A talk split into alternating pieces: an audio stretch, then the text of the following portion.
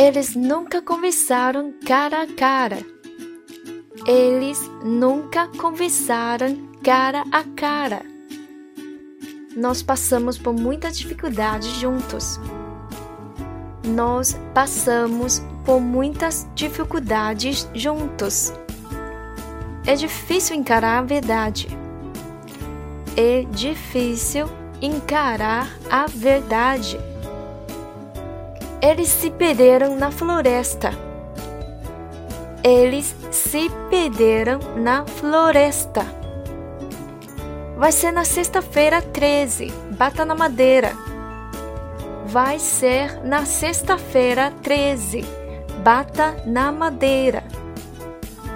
Vamos juntar a linha para fazer uma fogueira. Vamos juntar lenha para fazer uma fogueira. A coisa mais importante é não se preocupar.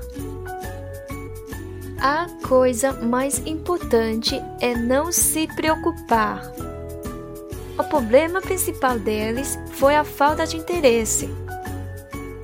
O problema principal deles foi a falta de interesse. Uma das razões principais porque eu quero aprender português é para visitar o Brasil. Uma das razões principais porque eu quero aprender português é para visitar o Brasil. Já vi o suficiente. Já vi o suficiente. Você já comeu bastante? Você já comeu o bastante? Tem bolo suficiente para todo mundo? Tem bolo suficiente para todo mundo? Ela estava linda naquele vestido vermelho liso. Ela estava linda naquele vestido vermelho liso. Por que eles não escrevem as instruções em português claro? Por que eles não escrevem as instruções em português claro? Para mim está claro que você está aprendendo português com estas palavras comuns. Para mim está claro que você está aprendendo português com estas palavras comuns.